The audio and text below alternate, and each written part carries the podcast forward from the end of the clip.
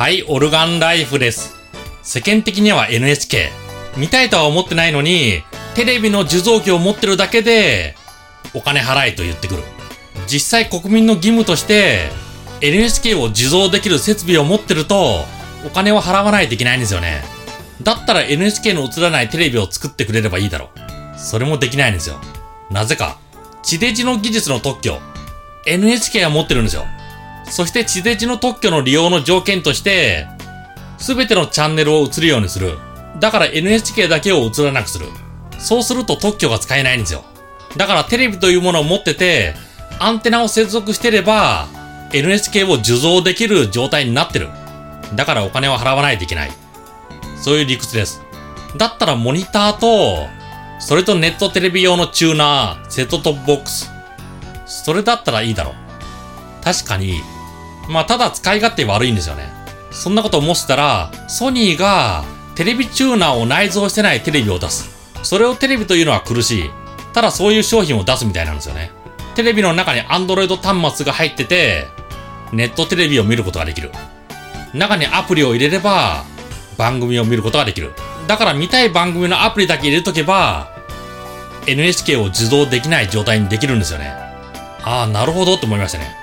それさえあれば NHK は見たくない。ただ他のチャンネルは見たい。そういう人の要望は満たしますよね。ただそのテレビ、どういう仕様になるかが気がかりなんですよね。テレビつけたら、何かパソコンとかスマホみたいな GUI、十字キーとかポインティングデバイスで操作する、そのインターフェースが出てくる。そうなってくると、使えない人が出てくるんですよね。テレビといったら電源を押して、リモコンの選曲ボタンを押す。選曲のアップダウンを押す。それだけでチャンネルが変わる。そうでないと多くの人は使えないんですよね。だからそのソニーのテレビ、今までのテレビのようにリモコンで選曲できる。ボタンで選曲できる。アップダウンで選曲できる。そういうインターフェースにしないと厳しいのかなと思いますね。もちろんアプリは入っててもいい。ただ、アプリで設定したこのテレビを見たい。それをボタン一つで呼び出せる。そういうインターフェースは必要ですね。1を押すとフジテレビとか、2を押すと日テレ。そんな感じで選曲できないと苦しいのかなと思いますね。だからそのソニーのテレビのインターフェース。最初のアプリの設定はもちろん必要。ただそれだけやっとけば、今までと同じようにボタンの番号を押す。アップダウンを押す。それだけで選曲できる。そういうインターフェースは必須だと考えますね。ソニーやってくれるのかな？そこまでやってくれればすごいのかな？そう感じますね。まあ正直 NHK、今だと見たくなくてもお金払わないといけない。NHK を見たいと人、好きだという人、まあそういう人は問題ない。ただ全然見てない。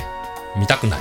そういう人のテレビとして出す場合、そういう場合はボタンによる選曲、アップダウンによる選曲、必要ですね。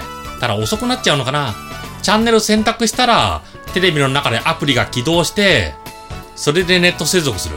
今までのテレビのように、もう一瞬、そんなわけにはいかないのかな。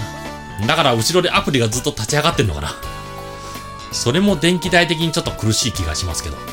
ただこれからのテレビ、見る人の自由ということを考えると、NHK が開発した地デジ技術、それは使えないのかな。そう感じましたね。でも電波の送信技術、地デジ、まあ、あとは 4K ハイビジョン、8K のハイビジョン、すべて NHK が開発してるんですよね。まあ、そうなってくると、そういうものを見たければ、NHK にお金を払わないといけない。そういうことになるのかな。あ、これがいいのかなあの、YouTube、もうライブ配信できるじゃないですか。だからそれぞれの放送局が、テレビと同じものを YouTube に流す。テレビの方は YouTube の URL をそれぞれチャンネルボタンに割り振る。それでも解決するような気がしますね。だから今ある既存技術、それを使うのがいいのかな。別に YouTube じゃなくても Hulu とかでもいいんですよ。その中で選べば、地デジと同じ放送を見ることができる。それで解決ですね。ネットの技術だったらオープンですからね。どこの特許もないですからね。NHK が映らないテレビ、ちょっと期待しますね。皆さんどう思いますか？では、バイバイ。